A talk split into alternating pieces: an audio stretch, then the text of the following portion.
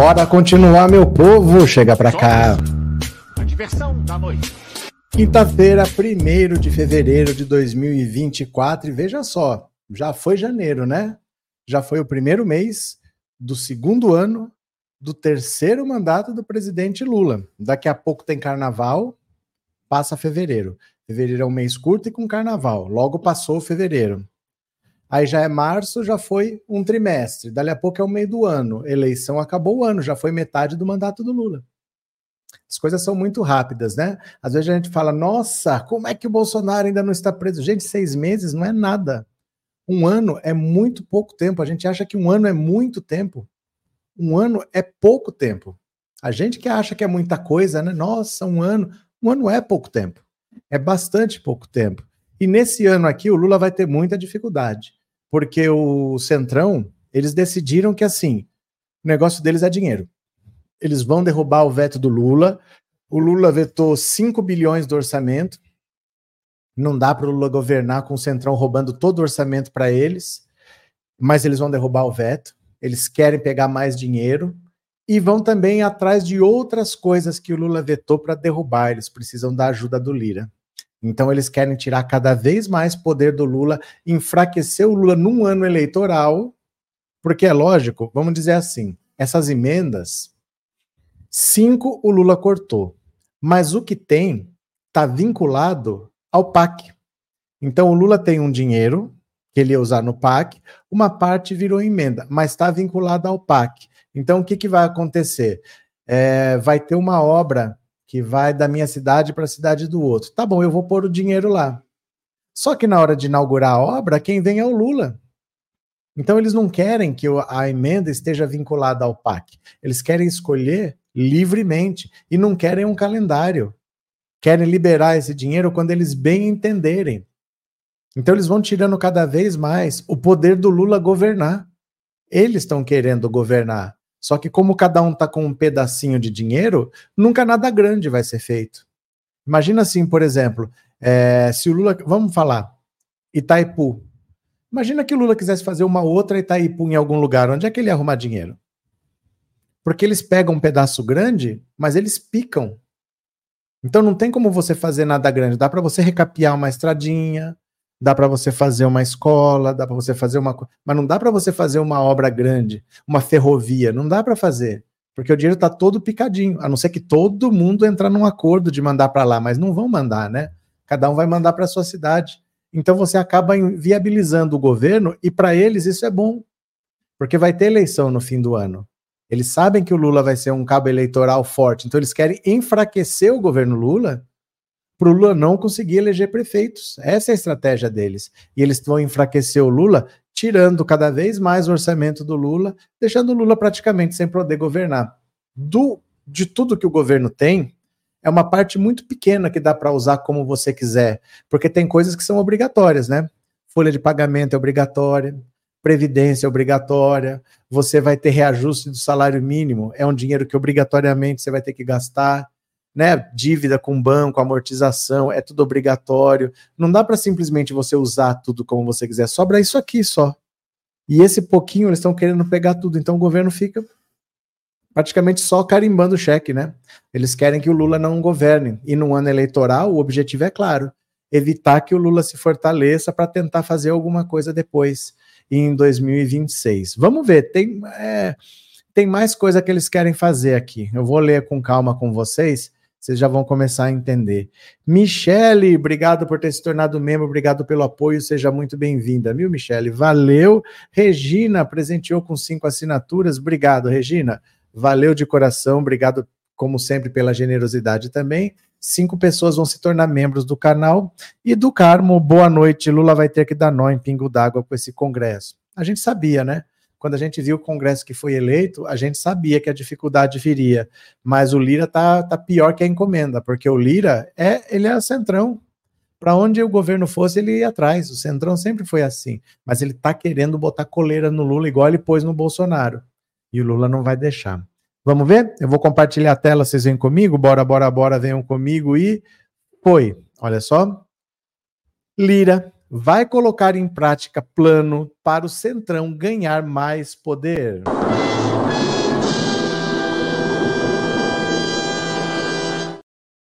Além da articulação para reverter o veto de 5,6 bilhões de reais em emendas de comissão do orçamento de 2024, o Centrão tem planos para anular outro veto do presidente Lula. Às vésperas do retorno do recesso parlamentar, líderes dos partidos do centro receberam de Arthur Lira o compromisso de avançar com essa pauta. O veto seria o do trecho de autoria do senador Marcelo Castro, que permite o envio de verba federal, presta atenção. Presta atenção, para, ouve. Permite o envio de verba federal de uma forma mais rápida para estados e municípios. Por que, que vai ser mais rápido? Antes do início da obra, já pode mandar, antes da análise do projeto. Então, se eu tenho, ó, faço um rabisco lá, ó, vamos fazer uma escola aí? Vamos. Nem tem um projeto, o projeto nem está analisado, nem começou a obra, já posso mandar dinheiro para lá. Já posso mandar. Os montantes de até um milhão e meio de reais poderiam ser repassados diretamente para as prefeituras. O dinheiro seria principalmente repassado pela Caixa, controlado pela PP de, pelo PP de Arthur Lira e que já, colocou, já se colocou a favor da manobra. Os convênios que chegam a esse valor são 90% dos repasses aos municípios. Então parece que é pouco, né? Porque não é qualquer dinheiro, é até um milhão e meio de reais, mas eles picam o dinheiro. Então, 90% é abaixo de um milhão e meio mesmo. Eles iam poder mandar dinheiro para um município lá, não sei da onde, sem ter um projeto analisado, sem ter uma obra iniciada, sem ter nada. Você pode mandar o dinheiro, depois vê, depois vê.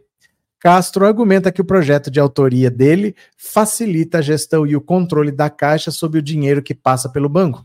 No entanto, o trecho prejudica a transparência da destinação das verbas. O presidente Lula vetou a proposta ainda em dezembro, mas ela voltou à pauta nessa semana com mais intensificações em série de deputados e senadores com a articulação política do governo. Ontem, o presidente da Câmara dos Deputados se encontrou com Rui Costa e levou as críticas ao, ele levou as críticas ao ministro, não, não tem essa crase aqui não, né? Levou as críticas ao ministro da Casa Civil. Costa se comprometeu a achar uma alternativa para o veto nas emendas de comissão para reverter um potencial derrota no início do trabalho do legislativo. Agora o governo vai ter que ver o que, que ele faz para não ter o veto derrubado. Porque se eles derrubam um, quer dizer que eles têm força para derrubar qualquer um. Então é melhor que eles não, que o Centrão não compre essa briga, porque se o governo comprar essa briga e perder, quer dizer que se o, se o Centrão derrubou um, eles têm número para derrubar qualquer um. O número que precisa é o mesmo. Então você nunca quer sofrer uma derrota porque você faz o outro olhar e falar: ah, então eu consigo vencer nisso aqui, gostei dessa brincadeira. E é isso que eles vão fazendo com o Lula: estão tirando, tirando dinheiro, sem transparência, sem controle para poder roubar, né? Cadê Gabi? Eles não querem um cafezinho também, não? Credo. Maria Antônia, Maria Aparecida, pode derrubar, mas Lula não vai ceder. não existe isso. Não existe derrubar e o Lula não ceder. Se derrubar, derrubou. Se derrubar, já era. Se derrubar, já era. O orçamento já está aprovado. Só tem esses vetos. O veto ou vai ser mantido ou vai ser derrubado. Acabou. Você entendeu? É, ele vai achar outro jeito, é muito inteligente. É que não tem outro jeito, Maria Aparecida. Porque o dinheiro é pouco, o orçamento é grande, mas a maior parte, é como eu disse, já está carimbada, já tem um dono. Então a maior parte, esse vai para cá, esse vai para cá, esse vai para cá, esse vai para cá. O que fica na mão do governo para ele decidir o que fazer é muito pouco. Eles combinaram 11 milhões dessas emendas. Eles botaram 16. Aí vai tirar de onde? Tem que cortar da saúde, da educação. O Lula foi lá e vetou. Nós combinamos 11, vocês botaram 16. Eles estão falando que vão derrubar o veto. Não tem o que fazer daí. Vai prejudicar o país, porque você não consegue pensar no país, você fica pensando em município, né? Aí você faz, às vezes, um hospital no município que nem precisa. Você faz uma escola técnica no município que nem precisa, que precisa é a outra lá mas você faz ali porque você é daquela cidade, seu eleitor está ali. Então é, é, ridículo isso, né? gente, em lugar nenhum do mundo isso acontece. O parlamento ficar tomando dinheiro do executivo, a não ser quando é parlamentarismo. Porque aí o dinheiro fica realmente com o parlamento, mas a, a responsabilidade também. Aí, se estourar o orçamento, aí eles que têm que ver. Eles que cometem, vamos dizer, o crime de responsabilidade. Mas você ter tanto dinheiro assim na mão, quando, quando é que isso passou a ser certo? Antigamente era um escândalo se alguém descobrisse que para aprovar uma emenda o governo tinha liberado emenda do orçamento, escândalo de compra de votos, era notícia em tudo quanto é lugar. Quando é que isso virou normal? Ah, não, nós queremos emenda, nós queremos, senão nós vamos votar contra o governo. Como é que isso virou normal? A direita tem esse poder, né? Ela tem os meios de comunicação, tem os jornais, as rádios, as TVs, ela faz um roubo desse, fica normal. Né? Márcia, querem transformar o país em parlamentarista sem voto popular, outra modalidade de golpe. Neuza, o pior é que o orçamento que cai nas garras do Lira vira fumaça antes, antes de chegar às prefeituras. Também é verdade. Deus, obrigado por tudo. Ninguém sabe de onde esse tiozão tirou essa história. Mais que conversa, mais sem noção, kkk. A alfabetização está meio comprometida, né? Deus obrigado por tudo. Não existe esse por com acento circunflexo para começar, viu? Isso aí era assim nos anos 60. Quando o senhor foi alfabetizado? Oh, meu Deus do céu. Eu falo, gente, tudo isso é medo do comunismo, é medo do comunismo. Latifundistas, são os monopolistas, são os colonialistas, enfim, os parasitas. São os latifundistas, são os monopolistas, são os colonialistas, enfim, os parasitas. São os latifundistas, são os monopolistas, são os colonialistas, enfim, os parasitas. Ai, meu Deus do céu, faz tempo que não aparece algum lesado com medo do comunismo, né? Cadê? Pedro Samsung, a direita é contra o povo. Óbvio, a direita representa os empresários, representa os ricos, os poderosos. O que, que eles querem? Manter os próprios privilégios. Eles nunca vão olhar pelo povo. Para quê, né, gente? Para quê? Gandalf, o Congresso, quem elegeu fomos nós. O povo em geral o povo em geral. Mas não adianta culpar o povo. Não adianta culpar o povo. Você não sabe fazer o que você nunca fez. O Brasil não é um país que tem tradição de eleições livres. O Brasil, na maior parte da história dele, primeiro era império, né? Primeiro era império, então você não votava para imperador. Mas depois, é, no começo era voto censitário, você tinha que ter renda, você tinha que ter posses, mulher não votava, analfabeto não votava, só quem votava eram os ricos. Aí depois veio a ditadura do Getúlio, 15 anos sem votar. Aí depois de um períodozinho, a ditadura de 64 também, não tinha eleição para presidente, senador biônico, não tinha eleição para governador, e de 88 para cá. Então, praticamente, o, o brasileiro em geral, mesmo sendo mulher, mesmo sendo analfabeto, mesmo sendo pobre, só pôde começar a votar de 88 para cá. É uma coisa muito recente. Não dá para você cobrar que o povo saiba votar se ele não era, se ele não podia votar, se ele não tinha o direito de votar. Como é que eu vou falar que esse cara não sabe votar? É a mesma coisa que uma pessoa que nunca andou de bicicleta, ela sobe da bicicleta e cai e fala, aí, a culpa é dela, não sabe andar, mas nunca andou. Nunca viu uma bicicleta, como é que vai saber andar se nunca andou, né? Então, o brasileiro é isso, o brasileiro não tem uma tradição de democracia representativa, com direito de todos, participativa. Não é. Sempre foram os poderosos decidindo. Como é que você vai culpar o povo de não saber fazer uma coisa que ele nunca fez, né? Regina, como é que é? Por que tá em inglês? Que chique, porque você está em inglês. Obrigado por ter se tornado membro, obrigado pelo apoio, seja muito bem-vinda, viu, Regina? Obrigado pela confiança. Não saiu o coração para você, cadê? Cadê? Aê! Valeu, Regina, brigadão, viu? Valeu. Tchau, tchau, tchau. Ed Vieira. O caloteiro vai pagar, Ed Vieira. Maria José, eu não votei em deputado do Centrão, sou da esquerda. Exatamente. Demetrios, quem empoderou o Congresso e normalizou essas movimentações suspeitas foi o governo do Bozo. Vanilde, a mídia protege a direita safada e bandida porque faz o que eles querem, entregar as riquezas e empresas do país. Quem mais? Wesley, Márcia Chachá, boa noite, querida. Love is in the air. Maria Silva, vamos com o professor Roberto, melhor gratidão sempre. Obrigado, Maria, obrigado pelas palavras, viu?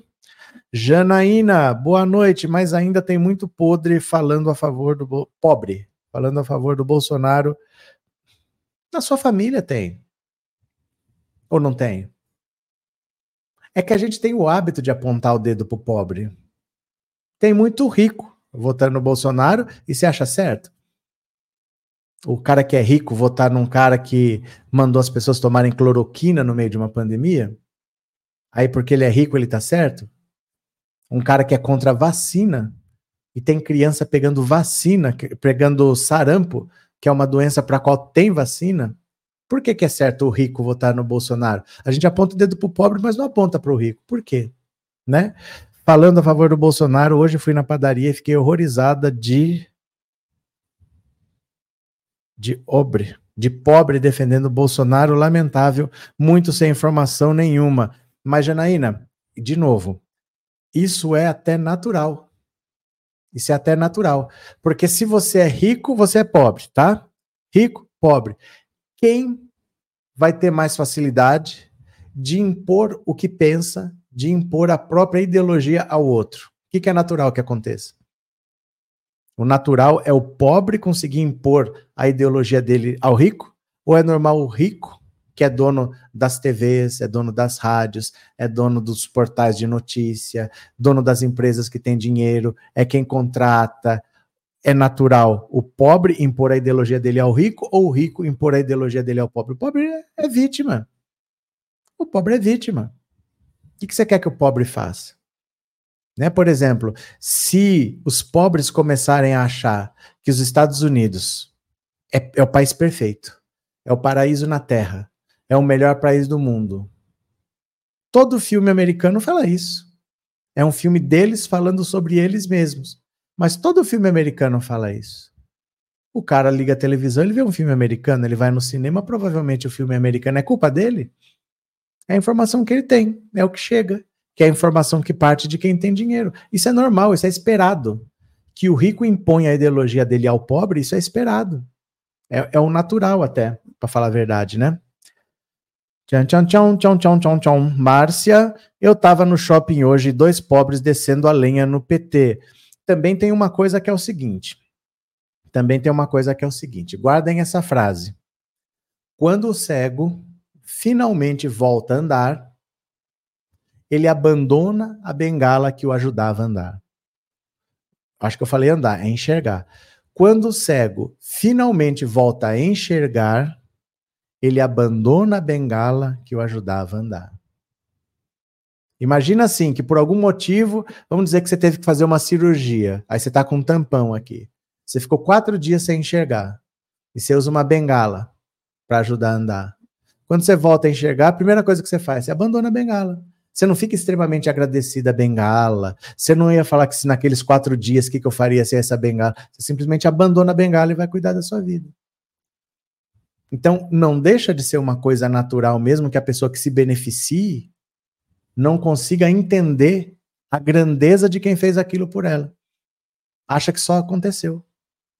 Ah, só aconteceu. Isso daí é. Eu pago imposto é para isso mesmo. Não vê quantos governos passaram para lá e nunca olharam para o pobre não tem essa percepção. Mas isso é muito mais comum do que a gente pensa. Quando o cego finalmente volta a enxergar, ele abandona a bengala que o ajudava a andar, né? Cadê? É, lê, lê, lê, Norma, e o Lula não tem como reverter essa situação, professor? O Lula, o Lula sozinho não tem condição de fazer nada. O Lula sozinho não tem condição de fazer nada. Ninguém faz nada sozinho. Não tem. O dia que a gente conseguir eleger um congresso de esquerda, ele vai ter mais facilidade para governar. Mas até lá a situação é essa, tem que se virar com o que tem, né? É, Dionísia Viegas Verdade disse o Wallace. Quem mais? Quem mais? Quem mais? Miguel, que família não tem bolsonarista? Existe jardim sem pragas? A vida é assim. A vida é assim. Tem bolsonarista na sua família, na sua empresa, na sua escola, no seu trabalho, né? Joseildo, tem pobres que eu conheço que melhoraram de vida no governo Lula e hoje são Bolsonaro. Vai fazer o quê? Isolete, mas o pobre que vota para rico ao meu redor tá cheio, não adianta falar para eles. Mas, mas é de novo, você esperava que o rico votasse para o pobre? é normal que o rico consiga impor a sua, a sua ideologia. Deixa eu explicar uma coisa para vocês, ó. Por exemplo, vou te dar um bom exemplo. Os Estados Unidos. Como é que eles começaram a dominar o mundo? Depois da Primeira Guerra Mundial, eles cresceram muito. Já passaram a ser a maior economia do mundo, porque a Europa estava destruída, eles passaram a ser o país mais rico do mundo. Aí eles começaram a ajudar na reconstrução da Europa. Começaram a pôr um dinheirinho lá. Cresceu a Alemanha. Eles não entraram na Segunda Guerra Mundial, foram entrar já no final, já em 1942. Já entraram do meio para o fim jogaram a bomba atômica lá, tal. Ficaram sendo uma, uma das potências do, do mundo, tinha bomba atômica, tinha um exército muito grande, mas a maior parte da dominação que os Estados Unidos exerceram, na verdade, vem da dominação cultural, da dominação ideológica. Filmes, músicas, sempre dizendo que os Estados Unidos são o país da liberdade, a terra das oportunidades todo mundo começa a acostumar com isso e eu aceito que os Estados Unidos invadam aquele país porque ele está levando a democracia. Na verdade, o que, que ele quer? Ele quer o petróleo, mas ele fala que está levando a democracia, que está tirando um ditador, que está massacrando as pessoas. Eles não estão nem aí para as pessoas. O que eles querem é nós somos o país da liberdade. Quem que falou que eles são a terra da liberdade? Eles mesmos. Eles mesmos que falaram isso. E eles usam isso como argumento. O argumento deles é uma coisa que eles mesmos disseram. É como se fosse assim: eu falo que eu sou o cara mais lindo do mundo, e depois eu falo, ó, eu estou fazendo isso porque eu sou o cara mais lindo do mundo. Mas quem que falou? Eu mesmo. É a mesma coisa que fosse isso. Aí eles começam a invadir país, jogar bomba em país, estimular guerra civil, estimular grupo paramilitar, porque eles querem, normalmente, petróleo, mas eles falam que eles estão levando a democracia. Então a dominação ideológica ela é muito forte. Quem tem dinheiro consegue impor a sua ideologia ao mais fraco. Quando a, a dominação ideológica não dá certo, aí eles partem para a força. Aí eles fazem sanção econômica, eles fazem bloqueio, aí eles fazem uma guerra se precisar. Mas isso eles não fazem com qualquer país, eles fazem com os países que não estão ideologicamente alinhados. Eles têm até um nome, falam que é o eixo do mal. Eixo do mal Coreia do Norte, Irã, Afeganistão, é, qualquer é? Líbano, Líbano, eles falam que é o eixo do mal. São países que não estão ideologicamente alinhados. Eles não conseguiram impor a ideologia, eles partem para a força. Mas raramente a ideologia não funciona. Só com três ou quatro países só que eles usam a força. Com o resto basta a ideologia goela abaixo porque funciona. O rico consegue impor a ideologia dele ao pobre. Então é natural que isso aconteça, não é um erro do pobre. É normal que isso aconteça. É normal. No mundo inteiro é assim, infelizmente, né? Regina, os norte-americanos sempre foram bons de propaganda, pioneiros nas fake news. E agora, por exemplo, não está funcionando mais a propaganda porque a China está crescendo fazendo um negócio diferente. Então, quando você vê, por exemplo, assim, é, a China tem um dos maiores exércitos do mundo, tem um dos maiores arsenais nucleares do mundo. Você vê um navio chinês chegando no seu país, eles não estão invadindo. Eles não estão vindo para ajudar o seu inimigo, dando arma para ele, para ele fazer uma guerra contra você. Eles estão vindo para fazer um treinamento militar, eles estão vindo para fazer um intercâmbio, eles estão vindo para oferecer alguma coisa por companheirismo. A briga do chinês é comercial. Eles não querem invadir o país de ninguém. Ele, ele quer que você fique aí, não faz guerra não, guarda o seu dinheiro e compra o meu produto. Eles não estão preocupados em invadir, tomar. Pode ficar com o seu dinheiro aí, compra o meu produto agora. Então as pessoas estão vendo falar, mas por que, que a China vai passar os Estados Unidos e não precisa agir daquele jeito? Então os Estados Unidos estão errados, não está mais funcionando. Aí começa a explodir rebelião para todo lado. Começa Taiwan falar que vai ficar independente da China, porque já não tem medo. Ah, os Estados Unidos não estão fazendo mais nada também, então eu vou para cima. Começa o, o Hamas, eu vou atacar Israel e dane-se. porque eles pro se protegem nos Estados Unidos, mas os Estados Unidos não estão fazendo nada. Tá pipocando agora. O Maduro tá arrumando, tá falando que vai invadir o, a Guiana, né, para tomar o Essequibo, porque eles estão vendo a fragilidade dos Estados Unidos. O crescimento da China está mostrando que os Estados Unidos não são isso tudo que consegue impor o que quiser a todo mundo. A Rússia falou: vou invadir a Ucrânia. Ah, se invadir, não, ah, invadiu e ficou por isso mesmo. Ninguém fez nada, ficaram olhando. E se a China quiser invadir alguém, é que não interessa para ela. Mas se quiser invadir, invade. E vai ficar por isso mesmo. E se jogar uma bomba nuclear? Se jogar, jogou. Vai morrer gente e vai ficar por isso mesmo. Os Estados Unidos não vão fazer nada, porque eles não querem que jogue uma bomba em Nova York, não quer que jogue uma bomba em Los Angeles. Então o mundo percebeu que não precisa ter medo dos Estados Unidos. Porque muitas das coisas que eles falam que eles vão fazer, na verdade, eles não fazem. Eles têm medo de um contra-ataque. Eu não quero destruir você e que morra 20 milhões de pessoas no meu país. Vocês não vão se arriscar a fazer isso. Jogar uma bomba lá em Manhattan. Então, se a Rússia quiser jogar uma bomba nuclear na Ucrânia, vai jogar e vai ficar por isso mesmo. E se a China quiser jogar uma bomba nuclear em Taiwan, vai jogar e vai ficar por isso mesmo. Então, diminuiu a influência. Mas isso, até cinco anos atrás, estava funcionando só na base da ideologia, só na base da propaganda. A, a Coreia começou a crescer, Samsung, LG e tal, apareceu K-pop, apareceu dorama, apareceu um monte de cultura coreana porque a, a doutrinação cultural é muito forte, muito forte, né? Itália 2019, o povinho para arrumar briga, todo, todo lugar agora tem briga. A, a, a, história da humanidade é essa.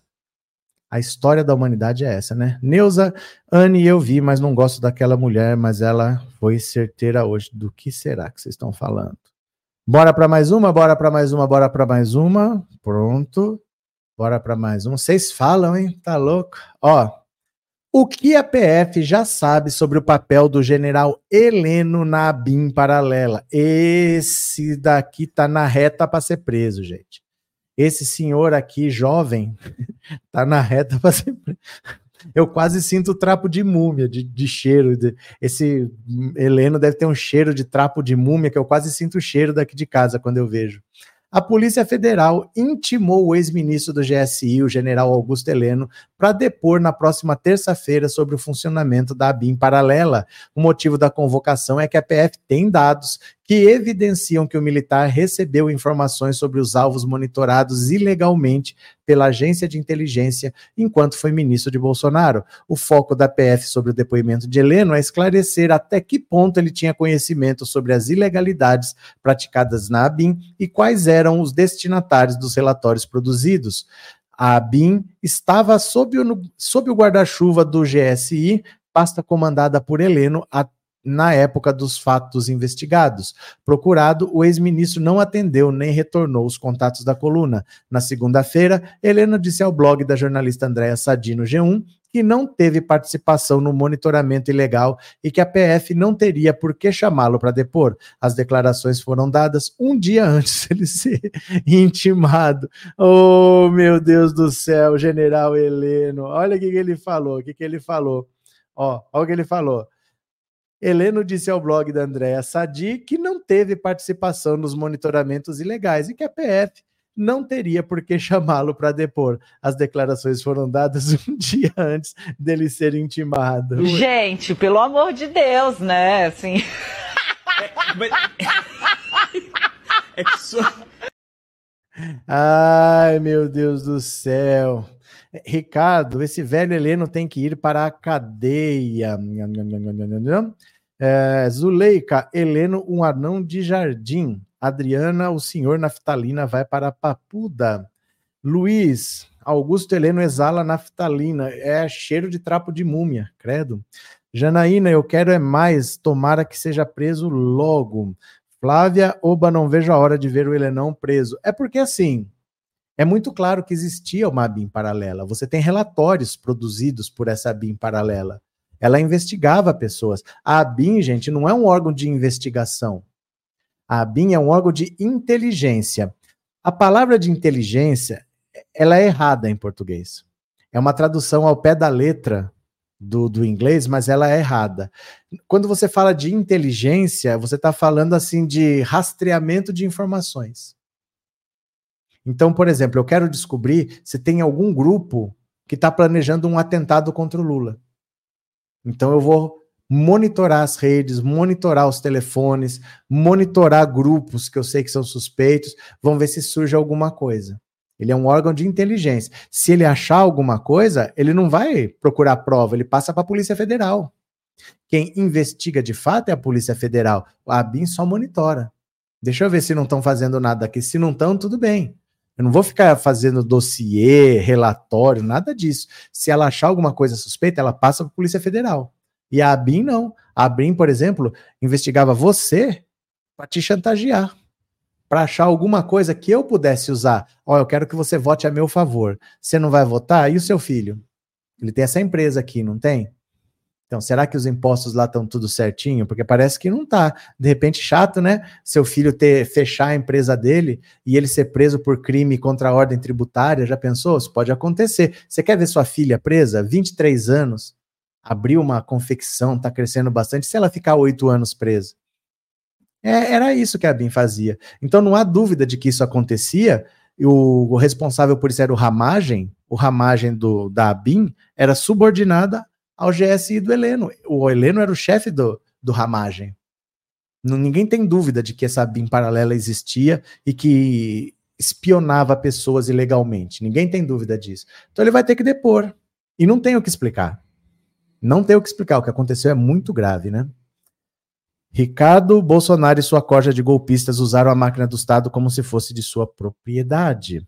Gandalf, meu pai já falecido que serviu ao exército, disse que eles são traidores da pátria. Célia, o encardido do padre Kelmon quer ser candidato a prefeito de São Paulo. Só que ele não conversou com o partido. Ele lançou a candidatura sem conversar com o partido, o partido pulou fora. Kate, derrocada dos Estados Unidos começou com a destruição das Torres Gêmeas. É um processo, né? Porque, se vocês forem lembrar, o Império Romano começou a cair no ano 500 e pouco. 400 e pouco, né? Vamos arredondar para 500. O, Estado, o Império Romano começou a cair no ano 500. Aí dividiu Império Romano do Ocidente, Império Romano do Oriente e tal. Para cair o Império Romano do Oriente foi 1400 e tralalá. O Império Romano, de que começou a cair até que terminou a cair, foram mil anos. O Brasil tem 500. É duas vezes tudo que aconteceu no Brasil. São dez séculos. De que começou a cair até que caiu definitivamente. Essas coisas nunca acontecem de uma hora para outra. Mas a ascensão da China mostrou que tem outros caminhos. Enquanto era só Estados Unidos e União Soviética, eram dois cachorros grandes, mas aí apareceu a China, aí o jogo pendeu para cá, né? Pendeu para cá. Célia, graças a Deus que eu arrumei emprego de padre de festa. Graças a Deus que eu arrumei emprego de padre de festa junina. Eu tô tentando entender o que é essa frase aqui mas tudo bem. Danilo, na época até um leigo sabia que a BIM fazia coisas erradas, comentaram, cometeram vários crimes. É verdade, não há dúvida que existia um esquema criminoso ali, não há dúvida. Agora, se o general Heleno sabia, ele vai falar que não. Mas todo mundo sabe que ele sabia que era o chefe, ele era chefe do Ramagem, como é que ele não sabia, né? Bora para mais uma, meu povo, bora para mais uma. O dilema de Datena. Dentro, o Datena quer ser candidato a prefeito. Ele acabou de se filiar ao PSB para ser vice da Tabata Amaral. Agora ele já está falando que vai sair do PSB e vai ser candidato a prefeito por outro partido. É mais uma vez o Datena vai pular fora. Olha ele bagunçando a política. Ó. Na manhã de domingo, José Luiz Datena passou duas horas com Geraldo Alckmin na padaria Vila Colmeia, onde o vice-presidente gosta de fazer reuniões políticas em São Paulo, regadas a sucessivos cafezinhos. Datena disse que o papo foi para manter a amizade com Alckmin e que muitos assuntos foram discutidos. No meio político, o que mais se quer saber é se o apresentador vai mesmo ser o vice de Batata Liberal nas eleições de outubro. Conforme a Justiça Eleitoral, caso queira concorrer, ele deve se afastar da televisão até 30 de junho. Mas Datena já quer definir a situação até abril. Filiado no final do ano passado ao PSB, o apresentador diz que não está com ideias mirabolantes, porém recebe convites de outros partidos. Enquanto fica esse momento de probabilidade, existem partidos me procurando para ser candidata a prefeito. Datena está agendando para a próxima semana mais um encontro informal com Batata Liberal, a quem rasga elogios. Batata é uma opção absolutamente viável. É uma jovem mulher, a política precisa de mais mulheres e tem personalidade. Ele reclama, porém, que a reunião é para mais um cafezinho. Político toma muito café, né? Aí vai ficar nessa, gente vai ficar nessa. Ele vai ficar conversando com outros partidos, daqui a pouco ele sai do PSB, fala que vai ser candidato pelo outro partido, daqui a pouco ele sai do outro partido e fica na Band mesmo. Faz cinco eleições que é assim. Toda hora ele vem com uma palhaçada diferente. Ah, eu vou falar para vocês, tem que ter uma paciência com a direita. Isso, é a direita, gente. O Datena é direita, né? Minha, minha, minha, minha. Rita Pimentel, o mundo descobriu que os Estados Unidos não são tudo o que pareciam. É. É. Porque as pessoas não que é, é que assim, a Guerra Fria foi uma guerra de medo. Eles têm arsenal nuclear suficiente para destruir o planeta Terra sete mil vezes. Era sempre assim. Eles tinham, eles alimentavam um medo nas pessoas. Só que eles começaram a perceber que não é bem assim. Que eles não vão fazer uma guerra mundial para destruir o planeta não sei quantas mil vezes. Apesar deles terem a bomba, a Rússia, por exemplo, ela não tem medo de usar. Se ela tiver que usar, ela vai usar. E se usar, vai ficar por isso mesmo. Não vai ter uma grande guerra mundial para reagir, não vai ter. Se a China quiser usar, vai usar. E o que vai acontecer? Nada. Vai ficar por isso mesmo, ninguém vai fazer nada. Se Israel quiser usar, vai usar. Se quiser destruir a Palestina lá com uma bomba nuclear, vai usar. Só que só tem uma. Israel só tem uma ogiva. Então tem que ver onde que vai usar, né? Lelele, quem puder, gente, colabora com o WhatsApp aqui, ó, 14997790615, faz uma contribuição lá, porque a Lei Rouanet ainda não caiu esse mês. Vocês sabem que eu vivo da mamata da Lei Rouanet, mas esse mês ainda não caiu. Pinga lá, pinga lá, pinga lá.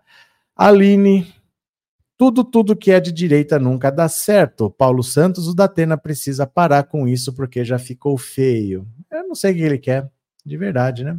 Neuza, eu estive nos Estados Unidos e queria comer a torta de maçã do pica-pau, uma decepção.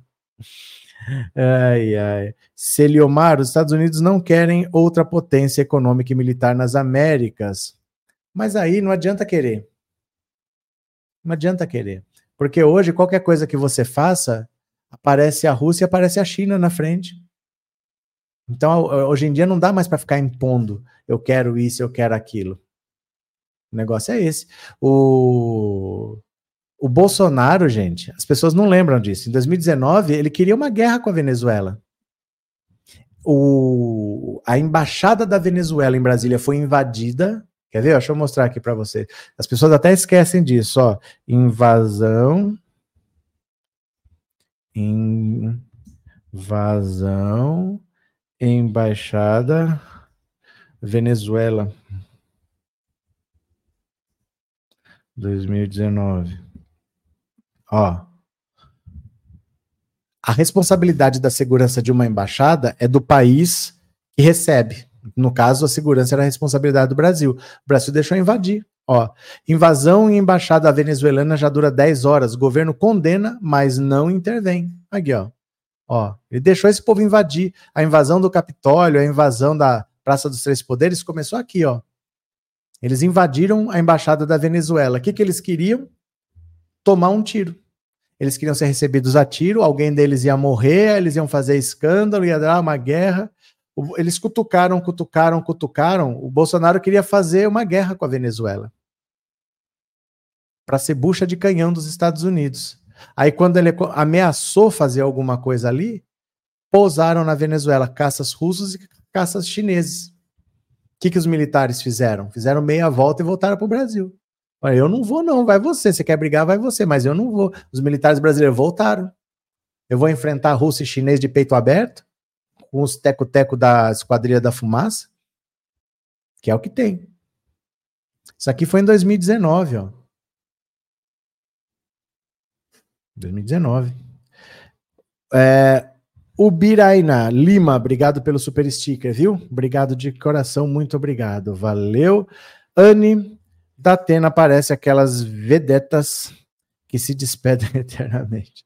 Eneida, e o Bozo Bozotonta. A gente não, não inventa a palavra, não, de verdade. Eu peço para vocês não inventar a palavra, porque eu não entendo. Bozotontada ainda cai nessa balela do século passado. Ainda funciona, né? Paulo, realmente eu tinha me esquecido da invasão à embaixada venezuelana, porque eles, eles aprontaram, gente. O Bolsonaro quis arrumar uma guerra no governo dele, né? É, Antônio, quem invadiu a embaixada dos bolsonaristas não foi lulista. Não, foram eles. Foram eles. O Eduardo Bolsonaro foi lá. É que não vai ter foto aqui. Deixa eu ver se vai ter foto. Mas Eduardo Bolsonaro foi lá. Eles estavam querendo treta. Eles estavam querendo guerra. Quer ver? Deixa eu ver se eu acho aqui. O Eduardo Bolsonaro foi lá procurar encrenca. Deixa eu ver se eu vou achar uma foto aqui agora.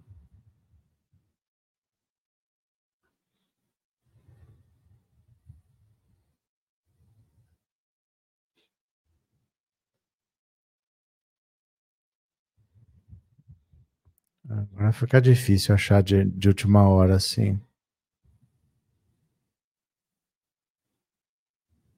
O que você tem de esquerda é isso aqui, ó. A esquerda foi para proteger, ó. Fizeram um cordão na frente para não deixar invadir, ó, com a bandeira da Venezuela e camisa do Lula aqui, ó. O Lula estava preso aqui. Eu estava preso, tinha sido preso em 2018, né? Então olha aqui, ó. A esquerda foi lá e cercou, porque os bolsonaristas queriam invadir. Ó. A esquerda foi para proteger, eles estavam querendo provocar uma guerra. Estavam querendo ser bucha de canhão dos Estados Unidos, ó. ó.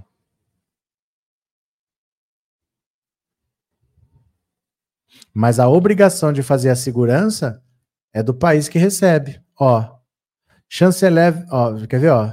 Chanceler venezuelano culpa governo Bolsonaro por invasão da embaixada, ó. Estavam querendo provocar uma guerra contra o Maduro, ó. O chanceler da Venezuela, Jorge Arreaza, culpou o governo brasileiro pela invasão do consulado do país em Brasília ocorrida na manhã de quarta-feira.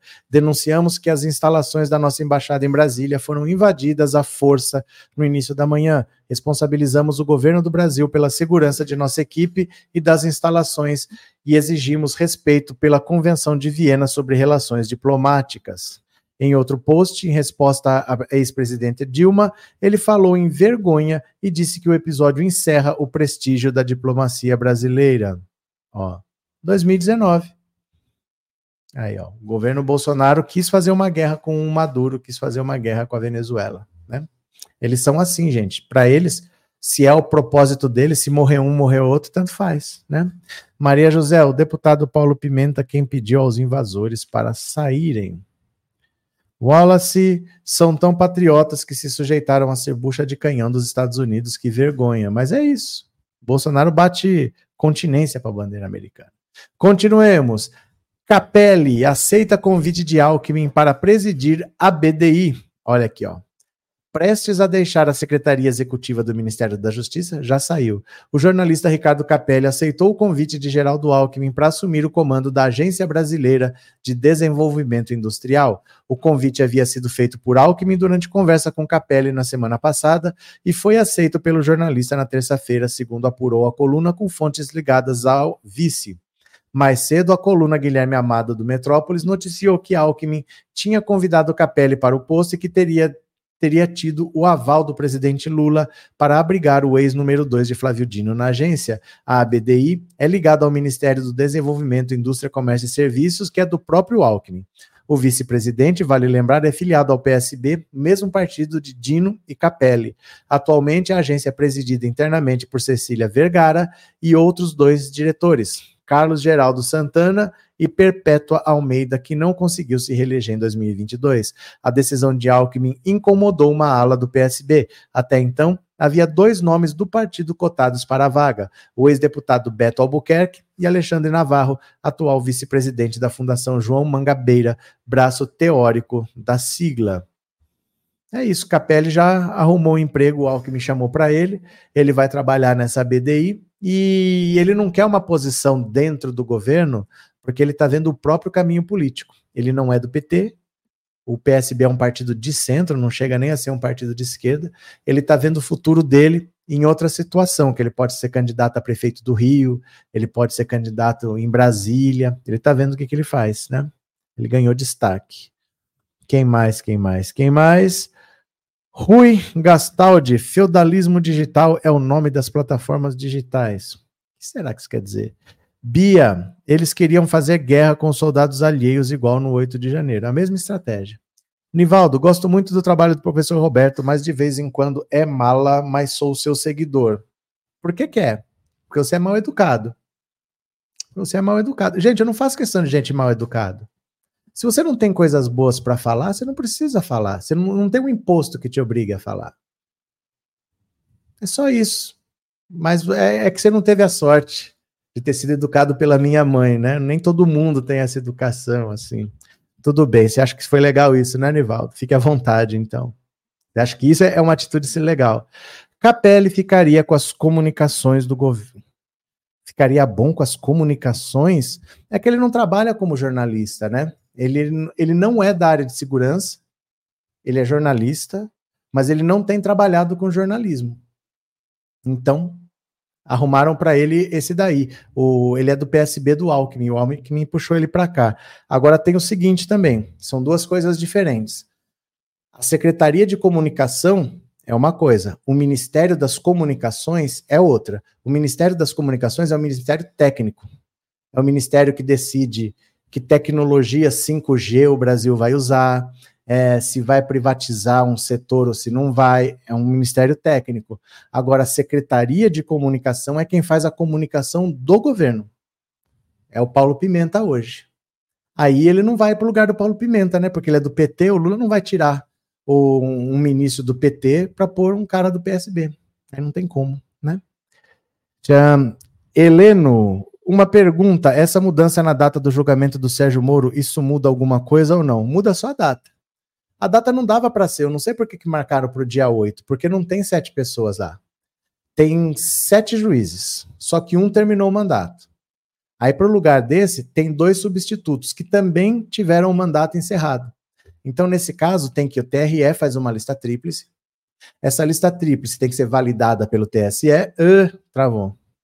Já, já termino, já termino, já termino.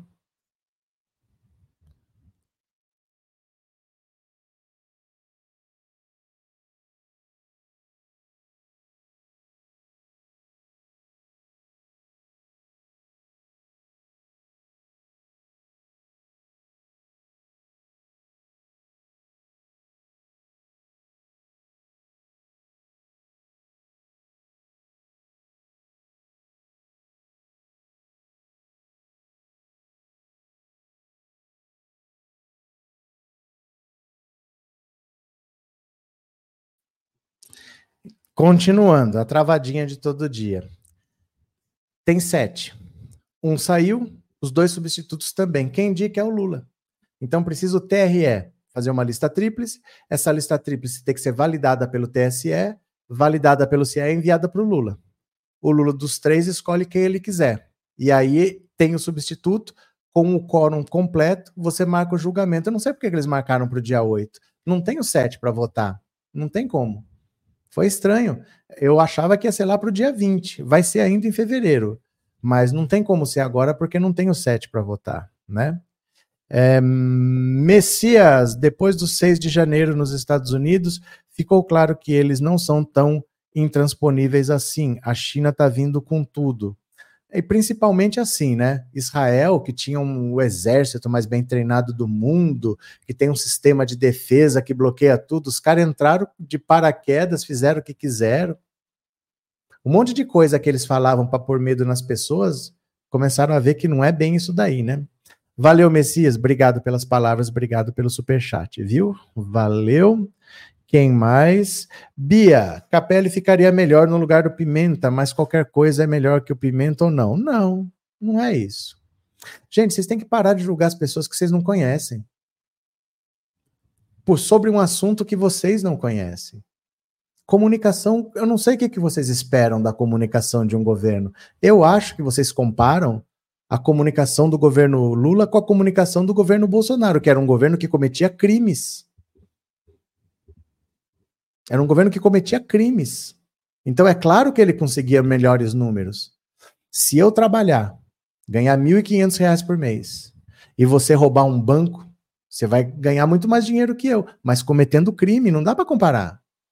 Olha como eu sou mais bem sucedido que você, só hoje 3 milhões, mas, mas cometendo crime. Não dá para fazer essa comparação. O governo Bolsonaro tinha muita repercussão porque cometia crimes. A gente sabe o que era o gabinete do ódio. A gente sabe que isso existia. Aí eu não sei, as pessoas acho que esperam que o, o Pimenta tenha a mesma repercussão que antes. Nenhum governo vai ter a mesma repercussão que antes, porque existem os limites da lei. Qualquer coisa, o Tribunal de Contas e a CGU te chamam e te dão 24 horas para você mudar. Ele não pode fazer comparação de dois governos. Ele não pode falar o governo Lula é melhor que o governo Bolsonaro. Ele não pode falar governo Lula. Ele não pode falar governo Bolsonaro. Ele não pode comparar dois governos. Tem um monte de limitação. Não pode. Mas o Bolsonaro fazia, por isso que ele tinha resultado. Então não é justo a gente ficar falando assim, não, mas tem que trocar, a comunicação é ruim. O que, que é comunicação boa? Porque a do Bolsonaro era boa? A live dele era cheia. Lógico, é bizarrice. O povo quer ver bizarrice. Dá uma aula bacana de economia, de graça, explicando como que é a bolsa de valores. Vê se vai alguém. Não vai ninguém. Mas faz uma live de besteira, enche. Porque o povo quer bizarrice. É lógico que uma live do Bolsonaro vai dar. A gente compara coisas diferentes. Não dá para querer que o governo Lula tenha os números que o governo Bolsonaro tinha, porque eles cometiam crimes. Eles cometiam crimes para ter aquilo lá, né? Gabinete do ódio. Quem mais? É, José da Graça. Professor, o maldito imperador Lira quer mesmo enfraquecer o Lula. Se isso acontecer, os extremistas vão adorar. Mas a oposição é para isso, né? Oposição é para isso. Oposição não é para ajudar o governo. Oposição é para tentar enfraquecer, é para tentar vencer na próxima eleição, né? Arlete, a campanha da Denga Toque Toque no dia da batida da Polícia Federal deu o que falar. Aí as pessoas criticam. Não, mas tem que ser institucional, tá? Não é?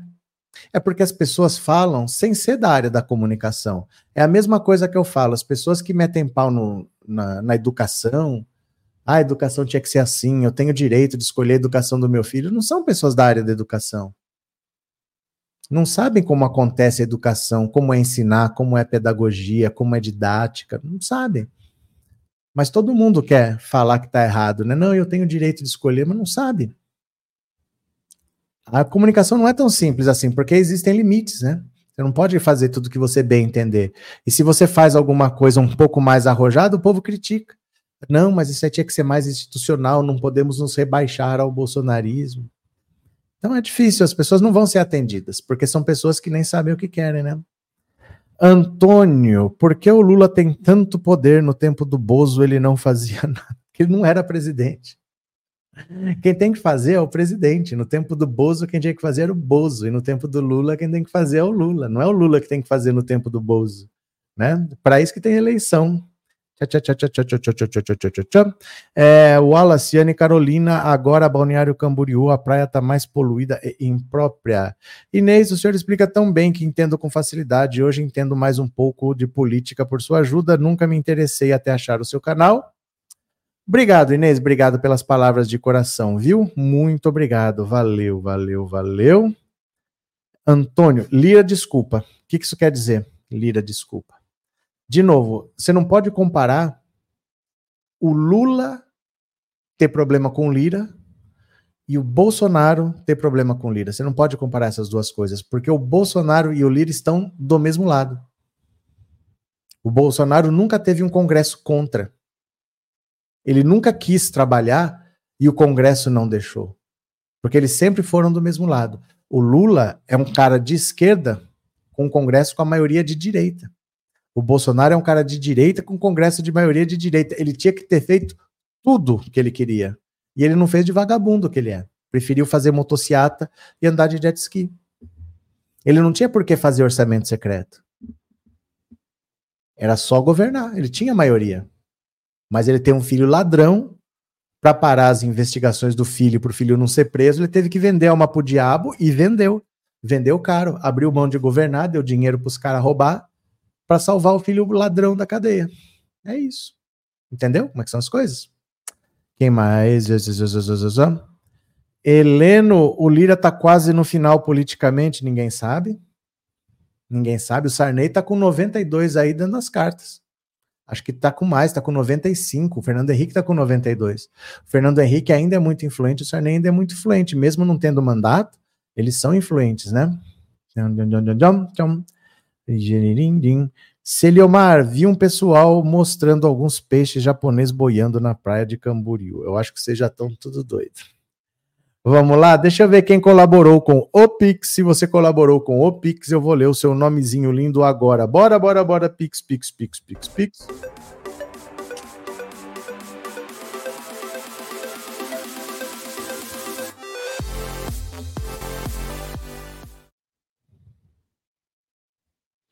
Opa, vamos ver aqui se tem trilhões de reais. Deixa eu ver. Eu acredito que vocês estão demais hoje. Ó, deixa eu agradecer a Patrícia Rocha Freire, muito obrigado, Patrícia. Adriana Novaes Pinto, muito obrigado, Adriana. Maria Rita Souza, valeu. É, Tânia Maria da Costa, muito obrigado, Tânia. Cláudia da Silva Feitosa, muito obrigado. E José Jacques de Oliveira Filho, muito obrigado, valeu de coração, certo, meu povo? Certinho? Eu não tive. Ó, hoje eu fiz uma reunião antes da live que era para ser de uma hora, das quatro às cinco. Acabou quase seis e meia. Então eu consegui preparar essas duas lives, não tive nem tempo de montar o resumo do dia. Porque o que mais demora é a capa e tem que fazer aqui, montar dentro do. Não tive tempo. Mas amanhã eu faço. Tá? Prometo que eu faço para vocês. Aí amanhã estamos de volta. Certo? Obrigado pela presença, um beijo grande no coração de vocês. Amanhã tem mais. Beijo, beijo, beijo. Obrigado, obrigado, obrigado. Até mais. E eu já fui. Tchau, meu povo. Beijo. Fui.